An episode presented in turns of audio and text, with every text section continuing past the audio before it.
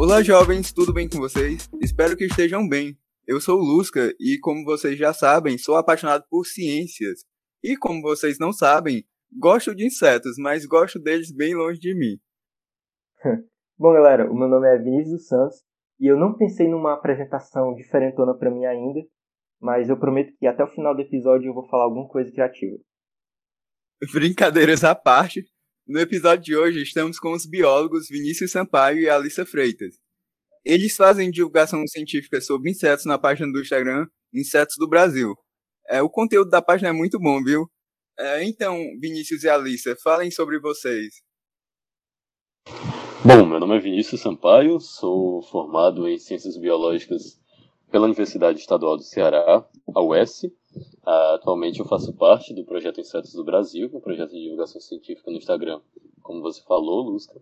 Recentemente foi aprovado no mestrado da Universidade Federal do Rio Grande do Sul. Estou muito feliz por conta disso. Vou falar isso né, depois. Uh, e eu sou gosto minha série preferida é Brooklyn Nine-Nine. Eu sei que o Lusca também gosta muito. E uh, o meu sonho é ser cantor baixo de uma voice band. Eu sou locutor também, esqueci de falar. Que chique, né? Então, meu nome é Alissa. Atualmente eu estou cursando Ciências Biológicas Bacharelado na Universidade de Passo Fundo, a UPF. Estou no terceiro semestre, por enquanto. Além da divulgação científica na Insetos do Brasil, né, que eu participo junto com o Vinícius, eu sou professora voluntária no cursinho pré-vestibular popular aqui da minha cidade. E eu gosto muito de Cobra Kai, é minha série preferida. Sei que o Vinícius também gosta, e perfeito, né? Ah, adoro Cobra Kai. Assisti tudo em três dias.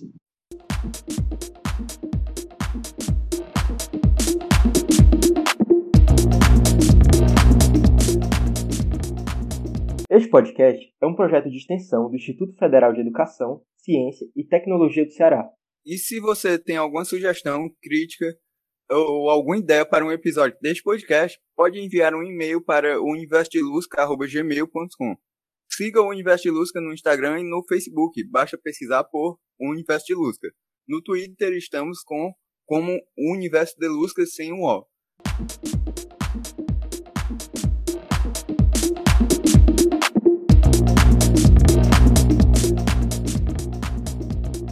Bom, vamos às perguntas. Galera, em que momento da vida de vocês surgiu esse interesse por pesquisar sobre insetos? Foi uma coisa desde cedo ou o interesse surgiu na faculdade? Conta aí pra gente. Bom, uh, o interesse por insetos uh, surgiu bem cedo, né? Ainda na infância, eu sempre achei os insetos os bichos muito mais legais que tinham. Mas o interesse por pesquisar, né, por, por estudar mesmo esses bichos, é, surgiu no final do ensino médio. Foi quando eu comecei a, a ver um pouco assim, da, do que era entomologia e tudo mais. E eu já entrei na faculdade sabendo o que eu queria, né, qual é o interesse. Pois é, no meu caso foi um pouco parecido também. Desde bem novinha, desde cedo, eu já tinha muita curiosidade quando eu enxergava insetos por perto. Eles sempre me despertaram bastante interesse. Eu gostava de mexer neles para ver as reações, aquele interesse de criança mesmo. E isso foi só se intensificando ao longo dos anos. E quando eu cheguei no ensino médio, ali no final, na faculdade, eu comecei a aprender mais sobre animais, sobre o meio ambiente, e eu tive certeza de que eu queria seguir pesquisando e ensinando sobre eles. Até entrar em contato com profissionais da área também serviu muito para que essa vontade aumentasse. Então, desde cedo eu perguntava muito sobre como o que é a entomologia, o que entomólogos fazem, enfim. É, bom, teve um dia que eu estava aqui em casa, apareceu uma aranha, aí eu peguei, tirei uma foto e enviei pro Vinícius e perguntei que aranha era. aí, aí ele até me respondeu o que era, eu achei muito massa que ele sabia o tipo de aranha e tudo mais. Aí, Vinícius, você recebe muitas fotografias desse tipo? É difícil o pessoal enviar, perguntar que tipo de aranha é? Bom, uh, recebo sim, com bastante frequência. Só lembrando que aranhas não são insetos, né? Aranhas são aracnídeos. Mas a gente recebe muita foto, inclusive nós estávamos comentando ontem no nosso grupo uh, da nossa equipe do Insetos do Brasil sobre isso, que no nosso grupo do Facebook muita gente manda foto de aranha também. Legal você comentar que aranhas não são insetos, aproveitando, eu aproveito se vocês puderem é, falar assim, sobre o que são insetos especificamente e, as divisões assim, é, o que é inseto, o que faz de um ser ser inseto, vocês. Ah, sim. Uh, é meio chato às vezes ficar definindo essas coisas, porque é aquela coisa bem da aula de biologia lá do, do, do segundo ano, né? Que é a parte da anatomia do bicho, né? Então, para você bater o olho num bicho e saber que é um inseto, você vai observar uma coisa só já vai denunciar que é um inseto, que é a quantidade de pernas. O inseto ele possui ah, seis pernas, né? Três pares de perna. Então, se você vê um bicho com três pares de perna, ah, ele vai ser um inseto. Mas, ah, por exemplo, se a gente for diferenciar a quantidade de pernas de uma aranha, por exemplo, a aranha tem oito. Mas, Vinícius, e se uma aranha perder as duas pernas, por exemplo, e ficar com seis? Uh, como é que eu vou saber? Então, os insetos, é, eles também têm o corpo dividido em três partes: a cabeça, o tórax e o abdômen, que a gente popularmente chama de bunda, né, dos insetos. E a maioria dos insetos também é alada, tá? Tem muitos que não são, mas a maioria também tem asas. E você nunca vai ver uma aranha com asa, tá? Inclusive, haveria com certeza um surto coletivo se encontrasse uma aranha com asas. Mas é isso. Uh, o corpo dividido em três partes, é daí que vem o nome inseto, né? Insecto em seção, cortado, né? E com três pares de. de... Pô, interessante, eu não sabia dessa, desse critério em relação ao número de patas. Eu, eu pensei que houvesse alguma diversidade em relação a isso também. Então eu é também... realmente uma questão evolutiva. Eu também não sabia Exato. algo aprendi agora. Entendi, entendi. Muito interessante. Bom, e você, Alicia? Recebe muito dessas fotinhas também? Nossa, demais. Todo dia tem alguém no WhatsApp, na DM do Instagram, mandando fotos de insetos e de aracnídeos também, pedindo a identificação. Eu geralmente mando o link lá do grupo da Insetos do Brasil no Facebook, porque lá existem muitos profissionais que são especializados em várias áreas e que podem identificar bem certinho, né? Mas é basicamente isso que o Vinícius falou. Geralmente os insetos têm antenas também, né? Que aranhas não têm. E as asas, principalmente. Horroroso, né? Se a aranha tivesse asa. Eu acho que um monte de gente ia correr dessas aranhas. Seria realmente um surto coletivo se a aranha tivesse asa. Eu, eu já fico com medo com aquelas baratas que voam. Eu fico com medo das aranhas microscópicas, Lucas. Imagina uma aranha com asa. Seria horrível. Então, gostaria de abrir dois adendos aqui. Um é que Insta os Instagrams da Alice e do Vinícius são invejáveis, tem várias fotografias lindas. O segundo adendo é um pedido para lembrar que nem todo biólogo sabe responder sobre espécies de insetos, pois existem várias. Já teve até um episódio deste podcast em que o Júlio Camilo comentou que se enviaram foto de um bichinho diferente para ele, pode ser que ele não saiba responder. E biólogos são gente que nem a gente também, pessoal. É tipo você é olhar pro, sol, pro céu, apontar uma estrela e perguntar para um astrônomo, que estrela é aquela ali? Ele pode até saber, né, pelos métodos de é, você estender né, uma, uma constelação a uma certa direção, identificar outras estrelas, mas não necessariamente, né?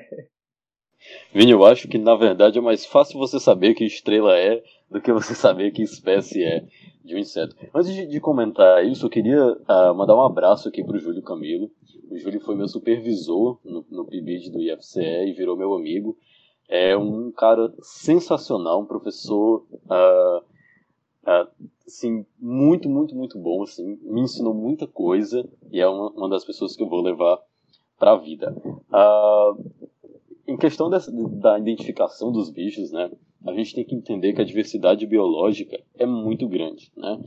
A gente tem em torno de 2 milhões de espécies descritas, né, que, nós, que a, que a ciência conhece, e pelo menos metade disso são insetos. Né? Os insetos são o grupo mais diverso da, do mundo vivo. Então, nenhum entomólogo né, consegue identificar um inseto a nível de espécie sem ser um especialista, né? Geralmente a identificação a nível de espécie a gente deixa para os especialistas e a gente é, que é biólogo, né, fazendo mais ou menos como o Vini falou aí, né, de, de procurar uma referência para saber qual é a estrela, a gente faz mais ou menos isso. vê algumas características do bicho e às vezes a gente consegue identificar uh, até facilmente até a família, né? Mas aí gênero e espécie é mais complicado, porque tem bicho que você tem que dissecar, ver a parte reprodutiva, enfim, a ocorrência também é um negócio um pouquinho mais complicado. Então, uh, não, não julguem a gente, tá? Por a gente não saber as espécies. É, é, é um negócio muito complicado. E é interessante essa parte da diversidade biológica dos insetos, porque, como você disse, é uma diversidade muito grande. E vocês tinham comentado sobre o interesse em insetos que vem da infância. Eu acho que, assim como a astronomia é uma coisa que cativa crianças muito facilmente, eu acho que esse tema é, relacionado a insetos também é uma coisa que cativa muitas crianças, justamente por causa dessa diversidade, tipo, de você ver um bichinho diferente e querer entender ele. É, é muito interessante. Eu sempre imagino, quando eu era criança, eu imaginava os insetos como uma espécie de kaijus, sabe? Da cultura japonesa. Porque eles eram como. Eu imaginava eles muito grandes, assim, imaginava eles como monstros, porque é muito interessante você ver essa, o quão diferente eles são de outras coisas que nós estamos acostumados, né? De outros bichos, digamos assim. É verdade. A sensação que eu tenho quando eu. Quando, até hoje, quando eu, quando eu é, vejo um, um, bicho que eu não conhecia, ou quando alguém descreve uma espécie nova que é um pouco diferente, coisas assim, ou até mesmo bichos que muita gente já conhece, eu ainda não conheço. Se quem é entomólogo vive constantemente com esse, com esse sentimento de tá vendo algo novo. Então, é, meio que a gente se sente todo dia como uma criança descobrindo um, um inseto novo. É por isso que, é, desculpa as outras áreas da biologia, mas a entomologia é com certeza a melhor área para se estudar. Acho que nós somos suspeitos para falar disso, né? Mas realmente é, a diversidade dos insetos é enorme e a gente sempre está descobrindo novos insetos, um tão fascinante quanto o outro. E isso é maravilhoso, né? Bom, isso que o Lúcio comentou, de ter aparecido uma aranha na casa dele, é um acontecimento bem comum, né?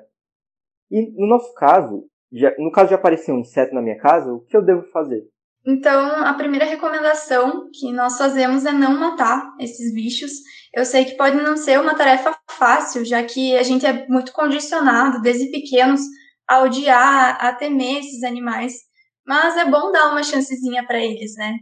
se tu encontrar um inseto na tua casa, a melhor coisa a se fazer é colocá-lo para fora mesmo. Como tu pode fazer isso?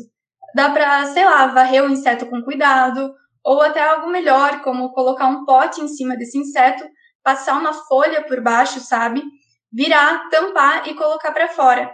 Tem gente que pega o inseto na mão mesmo, mas a gente não recomenda isso porque uh, alguns podem tentar se defender mas também porque eles são extremamente frágeis, né? Isso pode machucar eles. Uhum, muito interessante. Hum, geralmente, quando a gente faz essa pergunta, as pessoas sempre imaginam insetos mais é, exóticos, assim, não exóticos estritamente, mas aqueles, aqueles insetos que nós não estamos tão acostumados a encontrar em casa. Mas eu, recentemente eu vi uma postagem sobre baratas e e a importância delas realmente para o equilíbrio da biosfera como um todo. E, enfim, pelo que eu vi, elas são muito importantes nessa parte de degradar a matéria orgânica que é produzida pelas cidades e tudo mais. Então, você recomendaria também a não matar as baratas ou, ou alguma coisa desse tipo? Olha, é difícil dizer porque as pessoas geralmente matam, até quem gosta de insetos até vários entomólogos matam baratas. Eu não mato, no caso. Mas acho que fica aí, né, no pessoal, porque as baratas domésticas realmente, né, tem essa questão da infestação. Elas estão ali para degradar a matéria orgânica que a gente produz, claro, mas tem essa questão. E além disso, existem várias espécies de baratas diferentes. Então, existem baratas que mimetizam, no caso, imitam joaninhas, Existem baratas que não são domésticas. A barata verde da banana, por exemplo, ela é maravilhosa, pelo menos eu acho. E a gente tem que parar com essa, esse estigma de que só existem baratas domésticas e só existem baratas feias, no caso, né, da, do padrão de beleza humano, porque, nossa, existe muita diversidade de barata. É verdade, assim, a, as baratas são, são, são insetos muito estigmatizados, né? Existe esse debate dentro da entomologia de mata ou não mata barata, né? Tem gente que é contra você matar qualquer tipo de inseto em qualquer circunstância, mas o que eu, Vinícius, entendo é o seguinte, uh, de fato as baratas é, prestam um papel uh, assim, muito importante, em todos os ecossistemas as baratas são bichos uh, muito importantes para os ecossistemas. Agora, trazendo para as cidades, também, né, por, por conta da questão da, da, do consumo da matéria orgânica que a gente produz. No entanto, há um problema aí que é a transmissão de patógenos. Né? As baratas, por viverem nos esgotos, elas podem transmitir doenças também. Então, uh, se faz necessário, uh, de uma forma ou de outra, um controle populacional desses bichos. Né? Então, uh, é certo e é errado ao mesmo tempo você matar uma barata. É uma questão é, filosófica até. escorpiões entram também no mesmo dilema? Ou... Uh, sim, os escorpiões, apesar de não serem insetos, né, são aracnídeos também, eles são, eles são, eles controlam populações de outros animais. Então, por exemplo, as baratas. Então, se na sua casa tem barata, é muito provável que também tenha escorpião, né? porque são bichos que fazem parte da dieta dos escorpiões. E a mesma coisa, os escorpiões, por exemplo, no lugar de, de consumir matéria orgânica, né, como as baratas, eles se alimentam de outros insetos que, que podem transmitir doenças para a gente, e, mas, no entanto, eles são peçonhentos, né, eles, eles podem uh, causar acidentes. Então, é a mesma coisa, eles têm um serviço para a gente, que a gente não gosta muito de falar disso, porque não é interessante uh, colocar os seres vivos como, como é, seres que servem a gente, que têm uma, uma utilidade, a gente chama de utilitarismo, né? Porque tem bichos que não têm mesmo nenhuma utilidade. Aí a gente vai matar só porque não tem, entendeu? Mas enfim, uh, o escorpião tem essa utilidade, digamos assim, mas também pode causar acidentes. Então é aquela coisa, uh, as, as populações precisam ser controladas, porque senão muitos acidentes vão acontecer essa conversa é bem interessante até pra gente comentar sobre aquela situação de que o pessoal, assim, não é relacionado a insetos, mas é um animalzinho que o pessoal costuma jogar sal. É, eu acho que vocês já estão até imaginando quem é aqueles sapos que aparecem, sapo cururu, principalmente quando chove, não sei se. Quem mora em apartamento não deve aparecer, né? Mas é quem mora em casa que tem quintal, é, assim, costuma aparecer. E que é algo errado, né? Vocês são da biologia, podem até falar melhor. Os sapos ah, são bichos assim muito muito injustiçados, eu diria, porque ao contrário de outros bichos como os escorpiões, por exemplo, que podem causar acidentes ou transmitir doenças como as baratas, os sapos são 100% inofensivos. E eles só fazem bem, que é consumir outros animais, né, insetos, escorpiões, uh, até pequenas serpentes, né, os, os, sapos podem se alimentar. Então são bichos que uh, só fazem bem, né, tanto para o ecossistema, né, para as outras espécies, quanto para a gente.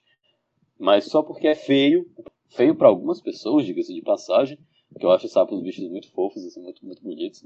E muita gente tem um hábito de matar por isso, né? O mesmo acontece com as aranhas caranguejeiras também. Só porque o bicho é feio, vamos tacar fogo nele. Isso está errado, né? Mas se a gente fosse tocar fogo em todo mundo que é feio, né? Ah, ah, ia ser bem complicado isso. Um paralelo que eu queria fazer com, com essa questão de jogar sal é que o povo joga muito sal também nos caramujos. Pelo menos aqui em Fortaleza existe uma, uma, uma certa praga né, desses caramujos, que é o caramujo gigante africano, que foi trazido para o Brasil como alternativa é, gastronômica ao escargot e viram que o bicho não tinha um sabor legal e pararam de, de cozinhar ele mas eles, ah, como é um bicho que vem de outro lugar, não, não tem predador aqui para ele, e aí ele, é, as populações crescem descontroladamente. Esse bicho pode ah, causar danos aos ecossistemas. Né? Também se alimentam de matéria orgânica, e por, não ser, e por ser um bicho que não tem um predador, a população dele pode crescer muito. Então esse é um caso que uh, as populações também precisam ser controladas. Mas não é jogando sal no bicho, porque às vezes não mata o bicho, e causa, causa um sofrimento muito grande para o animal. Né? Existem outras formas de você fazer aí uh, o controle populacional dos bichos de forma mais ética e com menos sofrimento para eles. Pois é, concordo plenamente com o Vinícius. E no caso dos sapos e todos os anfíbios anuros, né, sapos, rãs, pererecas, eles são ótimos bioindicadores, eles realmente só fazem bem pra gente. O que acontece é que as pessoas elas gostam da fofofauna, ou seja, daqueles animais bonitinhos aos nossos olhos, pandas, alguns primatas, né? Então, os insetos, os anfíbios anuros, até os répteis, eles são bem injustiçados por conta disso. As pessoas realmente gostam do que é bonito aos padrões de beleza humanos, né? Bom, continuando nosso papo, você sabe contar pra gente como surgiu a página Insetos do Brasil? O Insetos do Brasil surgiu em 2014 da iniciativa do Guilherme Limberger e o Ricardo Brunheira, que são os fundadores né, do, do, do Insetos do Brasil. Eles começaram com um grupo no Facebook, que é o grupo que existe até hoje. A gente está com quase 40 mil pessoas nesse grupo. E é um grupo destinado à troca de informação a respeito de insetos, né? Uh, normalmente as pessoas divulgam os trabalhos que publicaram, quem, quem trabalha né, com insetos, uh, mas o, o, a maior quantidade de publicação é, de pessoas leigas, digamos assim, né, pessoas que não são biólogos, não são entomólogos, que publicam fotos que tiram ah, dos insetos e pedem identificação, né, saber que bicho é aquele. É, outras pessoas são fotógrafas e têm um hobby de macrofotografia, por exemplo, e vão lá e postam suas fotos e tal. Então é um ambiente assim de muita troca de informação sobre os insetos. Em 2020, o, os meninos uh, fizeram um Instagram do, do Insetos do Brasil. E aí uh, nós, nós entramos na, na seleção que teve. Eu entrei um pouco antes da Alice, eu entrei na primeira seleção. E hoje nossa equipe tem oito pessoas, né? Todo mundo é da biologia. Uh, e, e, a formação de cada um dentro da, da equipe é bem diversa, né? Tem gente que está na faculdade, como a Alice ainda, tem gente que já se formou, como eu, tem pessoal que tem mestrado, e os dois meninos fundadores são, estão no doutorado, né? lá, na, lá no Rio Grande do Sul. E, como falei, né, nossa equipe hoje tem oito pessoas. E no Instagram é publicação, né, divulgação científica. Mostrar para as pessoas uh, a beleza do mundo dos insetos, né, a, a riqueza que, que, esse grupo tem. E também uh, promover a conservação. Esse é o nosso objetivo principal fazer a divulgação científica para que as pessoas vejam a realidade do mundo dos insetos, vejam que não são vilões, como a gente aprende né, ao longo da vida, e que isso resulte numa conservação uh, efetiva dos insetos, né? Tanto de uma forma mais, mais macro, né? Caso, por exemplo, um governante veja nossas publicações e se atente para isso, é, entre outras coisas, como na questão micro também, né? Ah, uma pessoa vê que um besouro, por exemplo, não é um bicho, apesar de poder ser assustador em alguns momentos, não é ah, perigoso, né? Então não precisa matar. E é isso, né? Sempre promover a conservação. Pois é, e a gente recebe vários feedbacks também de pessoas falando que não gostavam de certo inseto ou não gostavam de insetos no geral e começaram a gostar com o grupo no Facebook, as informações que são trocadas por lá e com a página também que uh, dá diversas informações para as pessoas sobre conservação, sobre o que são insetos, sobre o que os insetos fazem. É muito legal perceber isso, porque dá para ver que a gente está mobilizando várias pessoas a não odiarem mais os insetos ou até terem uma relação melhor com eles. Agora, vocês até já comentaram sobre entomologia, entomologia e entomologista, entomólogo. E então, o que é entomologia e o que um entomologista faz? Então, a entomologia é a ciência que estuda os insetos. Então, ela se responsabiliza ali pelo estudo das características comportamentais, físicas, as relações dos insetos com outros animais e também a biodiversidade deles, porque imagina, os insetos, eles estão aqui desde uh, antes dos dinossauros, né? E existem muitas espécies descritas e não descritas ainda. O entomologista ou entomólogo, ele vai estar tá atuando ali no laboratório, no campo, coletando, examinando esses insetos e pesquisando as suas classificações, distribuições, a fisiologia, o ciclo de vida, o comportamento. São profissionais extremamente importantes, né, que merecem muito reconhecimento. Bom, gente, insetos têm diversas capacidades, não é mesmo?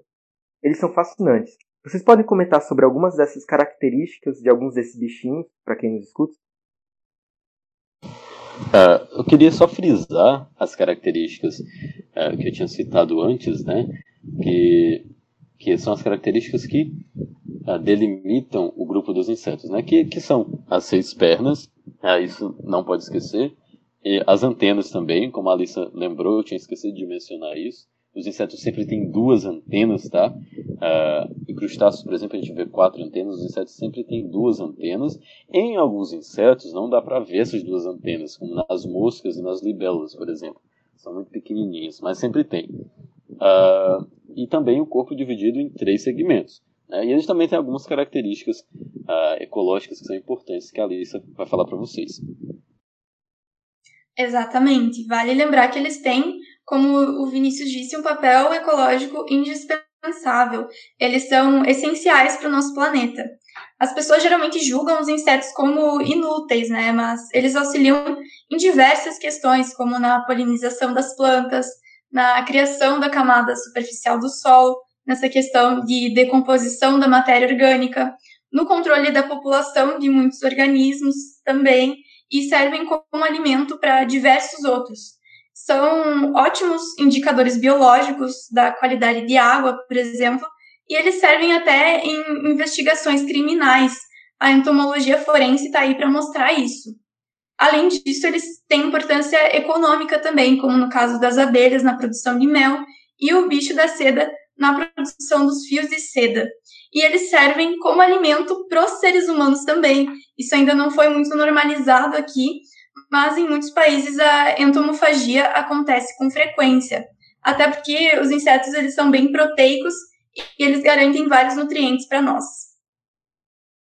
Queria abordar dois pontos interessantes que a Alicia falou, que primeiro a, a importância a, geral para os ecossistemas que os insetos têm, a, isso está começando a se tornar um problema porque devido à perda de hábitat, né, o desmatamento e ao uso excessivo de agrotóxicos, agrotóxicos que nós temos hoje, as populações de insetos estão caindo, né? os insetos estão morrendo. E eu acho que, que a maioria aqui é bem novo, né? Talvez eu, eu seja a pessoa mais velha que, que, esteja aqui conversando no podcast, fora o professor, né, que está aí, claro. Mas, pelo menos na minha infância, eu lembro de viajar uh, ah, para o interior e, os, e ter muito inseto no vidro do carro. E hoje é algo que a gente não vê mais. Né? Esse é um, um dos, indi dos indicativos de que as populações estão caindo. E isso é um problema para o mundo inteiro, não só para os insetos, não só para os ecossistemas onde eles vivem, mas também para a gente. Como a Alice falou, é, a polinização, a, a, a, a, ciclagem de nutrientes dos ecossistemas uh, depende muito dos insetos. Então, de forma simples, uh, se os insetos acabarem, o mundo acaba junto, digamos assim, tá? pelo menos a vida no mundo acaba junto. Outro, outro ponto legal é a parte da entomologia forense, que a Alice falou. Eu tive a oportunidade de fazer um curso de, de perícia forense na, no começo da faculdade. Nós visitamos aqui a perícia forense do estado do Ceará, uh, guiados por uma perita, bióloga formada pela UES, e ela mostrou como é o trabalho do entomólogo forense. E é fantástico, fantástico. É algo que eu até penso em fazer no futuro, ser perito. Uh, para você ter uma ideia, por exemplo, uh, geralmente você consegue determinar o tempo que um cadáver está morto, né, o tempo de morte daquele cadáver, só vendo os insetos que estão naquele cadáver, né, as larvas de mosca ou os besouros que estão ali. Por exemplo, uh, se, se você tem larvas de. ou se você tem adultos de besouro uh, se alimentando daquele corpo, né, daquele cadáver, é provável que ele já esteja no, no, morto há um, há um, bom período, né, há um, há um tempo uh, considerável, porque os primeiros insetos a chegarem no, no, no, cadáver são as moscas, né? E aí, de acordo com as espécies que estão lá, você consegue também definir o local da morte. Por exemplo, vamos supor que um corpo foi encontrado em zona rural. mas a espécie de mosca que estava lá, nas larvas de mosca que estavam se alimentando daquele cadáver, elas, a, essa espécie só ocorre na cidade. Então você consegue saber que o corpo foi morto na cidade e desovado em, em região rural. E é fantástico, é uma ciência fantástica. É, não é muito difundida, mas é muito, muito, muito interessante. Muito legal, porque dá para perceber que a entomologia tem uh, várias áreas em que você pode atuar, né? Tanto na parte ecológica, como a gente falou, quanto na parte agrícola e essa parte forense que não é tão falada, né? Não é tão divulgada, mas existe e é muito interessante. E sobre as populações dos insetos estarem desaparecendo, né?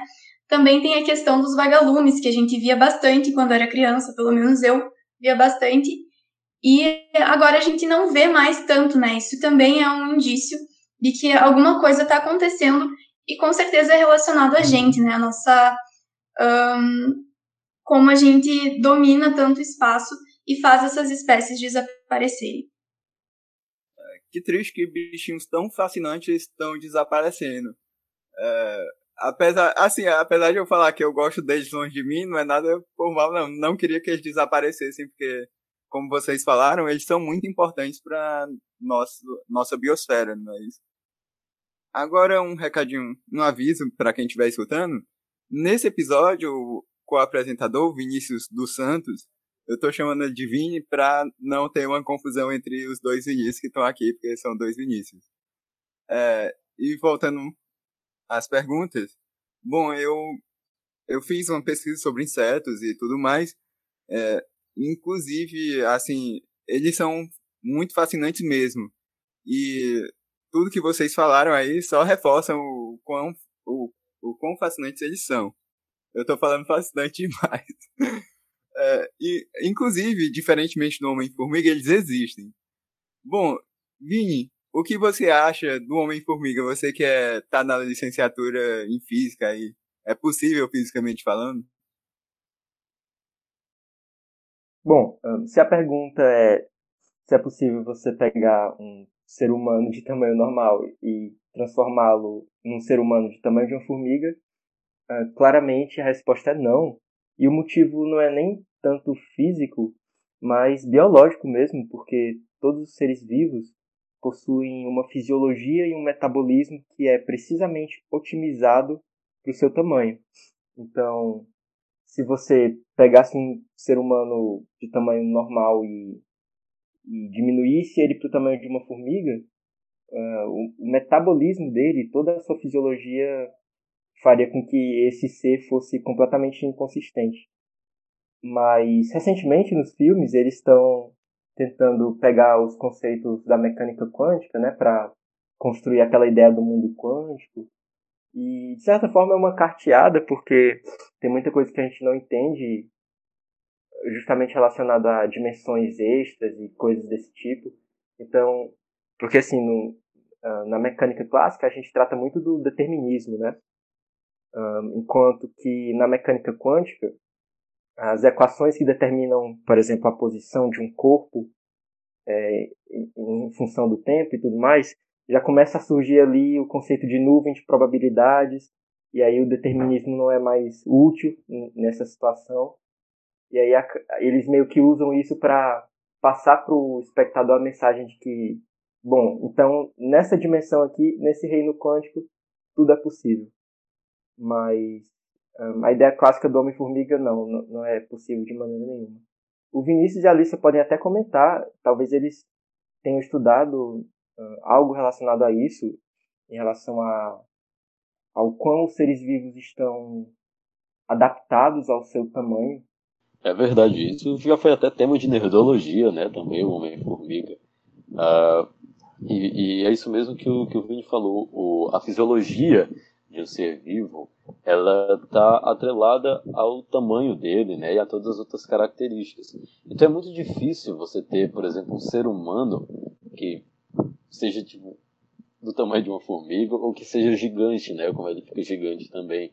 Isso é biologicamente uh, impossível de acontecer. Né? Muitos ajustes teriam que ser feitos. Então, se a gente comparar um bicho minúsculo com um bicho grande, mesmo que sejam mamíferos, como por exemplo um rato e um elefante, um rato e uma baleia, você consegue ver uh, adequações anatômicas, né, como por exemplo a, a, densidade óssea, por exemplo, dos bichos, uh, como também é, questões fisiológicas, né, de metabolismo, de, até mesmo de tempo de vida.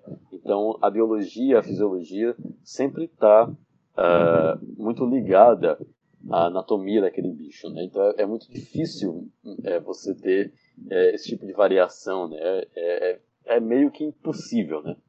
Pois é, eu até desviando um pouco do assunto e chegando um pouco na paleoantropologia, existiram humanos, né, muito antigamente, que tinham cerca de um metro, um metro e vinte no máximo. Eles eram o Homo floresienses e eles acabaram sendo extintos, né, por diversos fatores. Então, criou-se um padrão de altura, né, para nós. E agora a gente não chega mais nessa média, muito menos muito abaixo disso, né? É impossível. Isso é interessante. Quer dizer, qualquer modificação geológica ou, enfim, física na atmosfera pode provocar uma certa tendência uh, biológica né, no, no planeta. É verdade também. O contrário também acontecia, né? A gente tem, por exemplo, os neandertais, que eram muito mais fortes, muito maiores do que a gente, né? Mas aí já é outro fator evolutivo que influenciou. Que por mais que a gente fosse mais fraco, fisicamente falando, a nossa cognição era mais desenvolvida. E isso foi um fator evolutivo que, que possibilitou a, que o Homo sapiens prosperasse, né? É uma coisa uh, que, é, que é bem retratada no Sapiens, né? Que é um, um dos melhores livros já escritos pela humanidade. Aí. Recomendo demais. Também recomendo Sapiens, é incrível. E realmente o que tu falou, Vinícius, uh, a nossa cognição foi, na verdade, que nos fez prosperar aí e dominar o planeta, né? Uh, no caso dos Neandertais, a questão mesmo era eles já não tinham uma população muito grande, né, quando os sapiens chegaram ali na Europa e tal. E eles também não tinham essa questão da comunicação. A parte do cérebro deles responsável pela comunicação não era tão evoluída, digamos assim, quanto a nossa. E esses diversos fatores fizeram com que nós, Homo sapiens, sejamos a única espécie que está aqui hoje. Inclusive, galera, eu estava até comentando com o Lusca antes da gente iniciar a gravação sobre uma, um, um, artigo que o Isaac Asimov escreveu. Ele fez uma espécie de uma espécie de pesquisa, uma coletânea. Ele pegou várias espécies de animais e anotou o, o ritmo do batimento cardíaco né, desses animais, né? E a gente sabe que esse ritmo vai variar de acordo com o metabolismo, com o tamanho do bicho e tudo mais. E ele percebeu um padrão, ele viu que o número de batimentos desses animais ao longo da vida era consistente, ou seja, tinha uma mediana consistente. Porque a gente sabe que se o metabolismo é mais intenso, é, esse animal tende a ter uma longevidade menor. Então ele viu dos animais que vivem menos até os que vivem mais, existe um, um número consistente em relação à, à quantidade de batimentos ao longo da vida. Isso achei muito interessante também. Sensacional, muito massa. Vinícius Sampaio, você ia comentar algo mais sobre essa questão de que insetos têm muito mais poderes do que o homem-formiga? Ah, sim. Uh, na verdade, o, o Homem-Formiga tem até poucos poderes. É. Se eu fosse criar um herói baseado em insetos, uh, ou principalmente em formigas, uh, os poderes seriam uh, mais, mais, legais, eu diria assim. Eu acho que, que às vezes limitam ele. um poder que as próprias formigas têm é um poder quase telepático, né, de comunicação, que obviamente não é telepático, mas elas se comunicam muito bem. Inclusive tem um campo na entomologia que só se destina à comunicação química de, de, de certos animais, de certos insetos. As formigas são, sem, do, sem dúvida, os animais que mais se comunicam quimicamente falando, né, através dos feromônios. Todos os insetos se comunicam através de feromônios, que são cheiros, né? compostos voláteis que eles liberam e uh, se comunicam. Então eles têm uma infinidade de compostos que comunicam uma coisa específica. Então se uma formiga encontra água, ela consome toda a água que ela pode e volta para o formigueiro, soltando feromônios, e, e é um cheiro específico para dizer, segue nesse caminho que tem água. E aí as outras formigas vão seguindo o caminho e tem água. Outros, outros uh, insetos, por exemplo, eles uh, liberam feromônios para reprodução, né? que são importantes também em outros grupos, mas nos insetos a gente consegue observar muito melhor. Inclusive tem algumas mariposas que, tem, que os machos têm umas estruturas no final do abdômen que parece um pincel, um, um, um tufo de, de pelos, e, e, alguns são até bem bizarros, assim, bem assustadores, viram até notícia de fake news e tal, que é a mariposa que ninguém sabia, que conhecia e que é perigosa e tal, mas não é, só um, um, uma estrutura ali feita para liberar feromônios no ar para atrair a fêmea, né? Além disso, os insetos têm poderes uh, que eu julgo assim fantásticos. Se tivesse um herói, assim, um homem inseto, ele seria com certeza um dos heróis mais poderosos uh, da, dos universos, porque os insetos têm super velocidade, a gente pode dizer, né? Tem insetos que correm, conseguem correr uh, até 9, 10 km por hora. Isso é muito rápido para o inseto. Se a gente fosse extrapolar isso para um ser humano, ia ser, sei lá, muito, muito rápido. Vocês que são da física aí podem até tentar calcular isso aí, ver a, a massa do, do bicho e, e, a massa do ser humano e tentar converter isso, né? Eu sou péssimo em fazer cálculo rápido assim, então não dá para fazer isso agora. Uh, além disso, o, o, poder de voar, né? Tem bichos que voam e voam muito rápido. Né? Uma, uma libélula consegue voar até 50 km por hora, por exemplo, e já foi registrado uh, moscas voando até 150 km por hora. Na pesquisa rápida que eu fiz aqui, né? nem sei se isso confere mesmo, porque é muito rápido, mas uh, não duvido. Além disso, a supervisão, né? como bichos como as libélulas, tem a visão de 360 graus, então por isso que é muito difícil você conseguir chegar bem pertinho de uma libélula, porque ela vê de onde quer que você esteja. Né? A viver debaixo d'água também, que é um poder do Aquaman aí, que alguns insetos compartilham, né? A gente tem uh, insetos que são conhecidos como insetos aquáticos, né? Onde pelo menos uma fase da vida do inseto ocorre debaixo d'água. Né? Tem besouros que são aquáticos, as efêmeras, as próprias libélulas, né? Enquanto ninfas, né? Que é o estado juvenil, vivem debaixo d'água, são super predadores. Uh, e também tem o poder da invisibilidade. É claro que o inseto não pode ficar invisível, mas tem insetos que se camuflam muito, muito, muito bem. Que você olhando para o lugar, sabendo que tem um inseto ali, você não consegue distinguir, porque está muito bem camuflado. Então, são superpoderes assim, muito, muito legais. Ah, e também tem um que não são todos os insetos que tem, claro, né?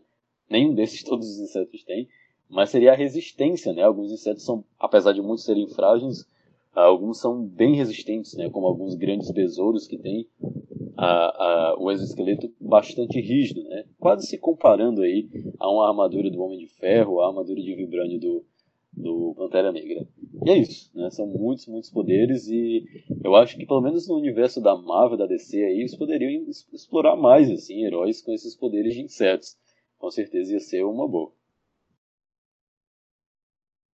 Foi muito interessante, Vinícius pelo que você falou aí, podia ter todo um insetoverso de heróis, né? Exatamente, seria fantástico, inclusive. Bom, o game The Last of Us, que é considerado por muitos uma obra de arte pela sua história cativante e sua riqueza de detalhes em gameplay, explorou o apocalipse zumbi de uma maneira bastante incomum ao atribuir a sua origem ao fungo Cordyceps, que de fato existe na vida real. O Cordyceps é conhecido por se infiltrar no cérebro de insetos e também de alguns artrópodes, né? De artrópodes em geral, de certa maneira transformando-os em verdadeiros zumbis.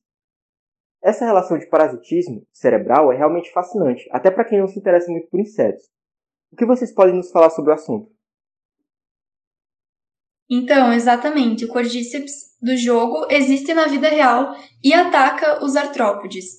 Existem várias espécies entomopatogênicas desse fungo, e a espécie que foi usada de inspiração no jogo geralmente ataca insetos como formigas. O que ele faz basicamente é crescer por dentro do inseto e manipular o sistema nervoso desse inseto para que ele suba até algum ponto alto onde as unidades de reprodução do fungo, os esporos, eles possam se espalhar com mais facilidade e fazer novas vítimas, digamos assim. O fungo, ele acaba matando o animal quando o inseto já está num ponto alto e forma o corpo de frutificação, que é uma estrutura reprodutiva bem semelhante a um cogumelo. Esse corpo de frutificação vai produzir esporos que vão cair em outros insetos que estão ali embaixo. Enfim, o jogo abordou o Cordyceps de uma forma bem criativa, bem interessante. Aliás, eu gosto muito do jogo e eu tô louca para jogar a parte 2 porque ainda não tive essa oportunidade. Sim, sim, saiu a parte 2 agora e também tô muito ansioso para jogar.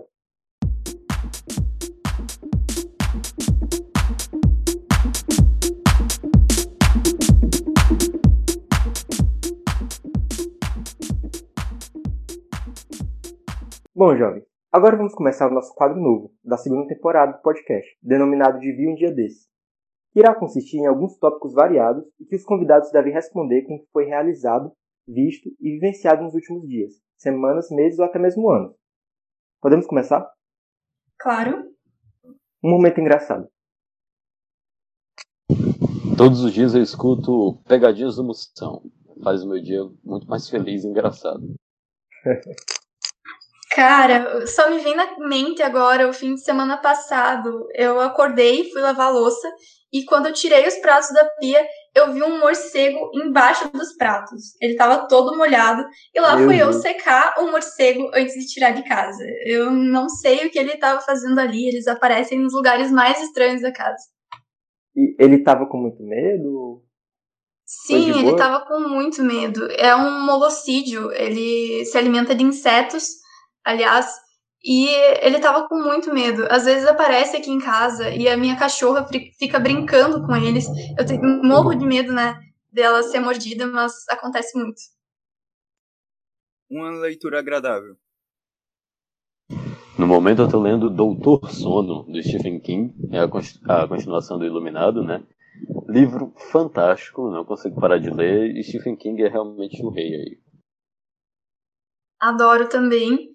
E eu acabei de terminar 1499, O Brasil Antes de Cabral.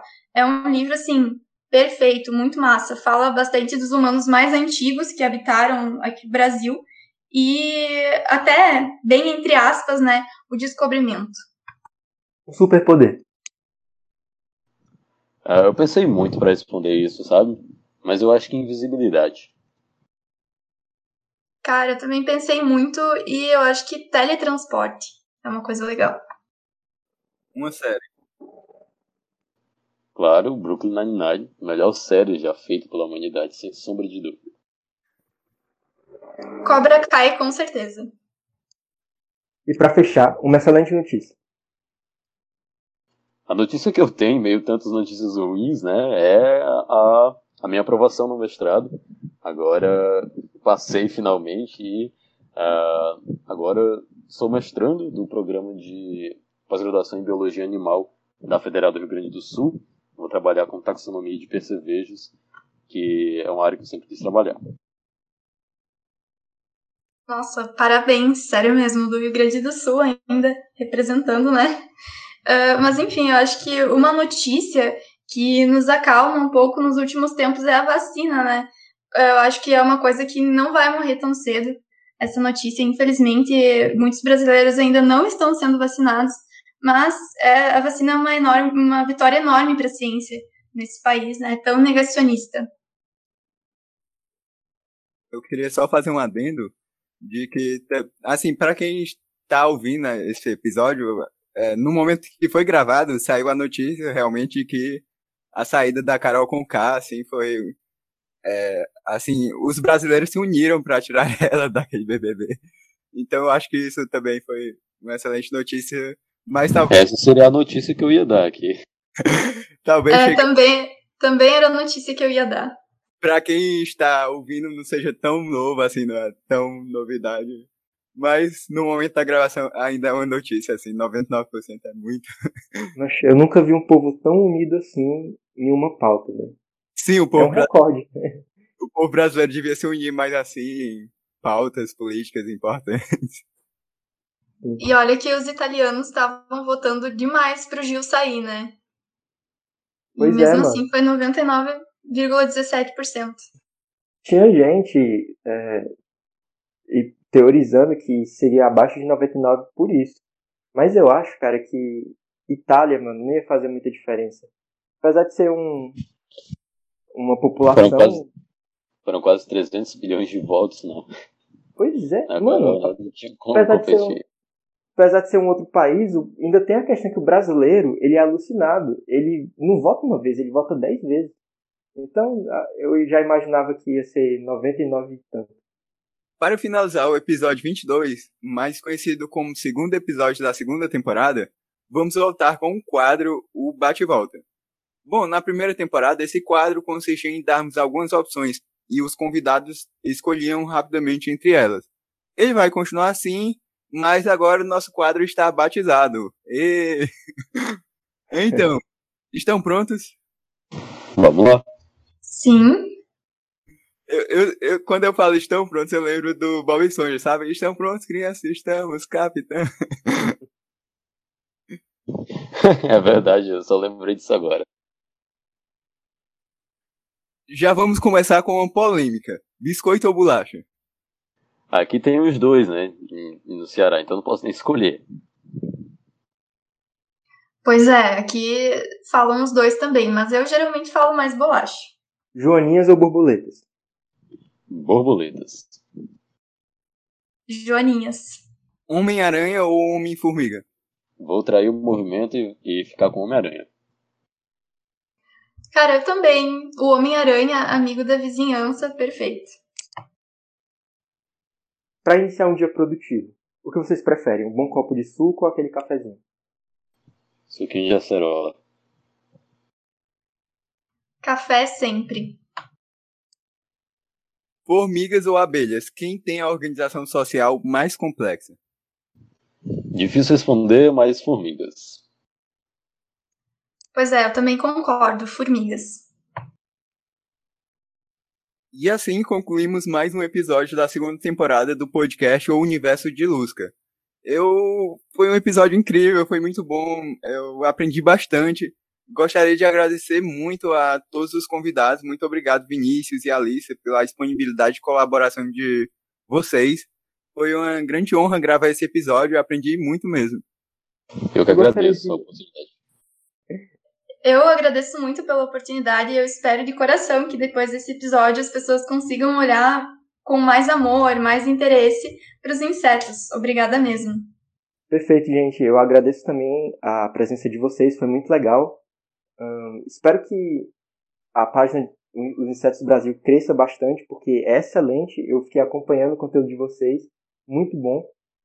Eu quero agradecer também ah, a nossa equipe do Universo de Lusca. Estamos sempre aí na luta. Muito obrigado, galera.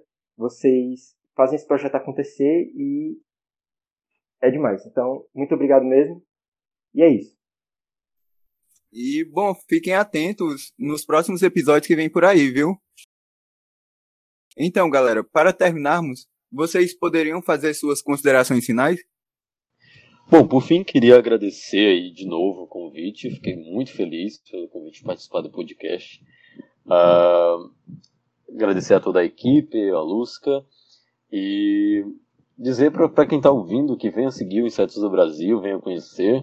A gente está preparando muita coisa legal para os próximos tempos e espero que, que tenha sido ah, enriquecedor para todo mundo. E quem, quem quiser pode entrar em contato ou com, ou com a gente ou com os Insetos do Brasil. Vai ser um prazer conversar com vocês.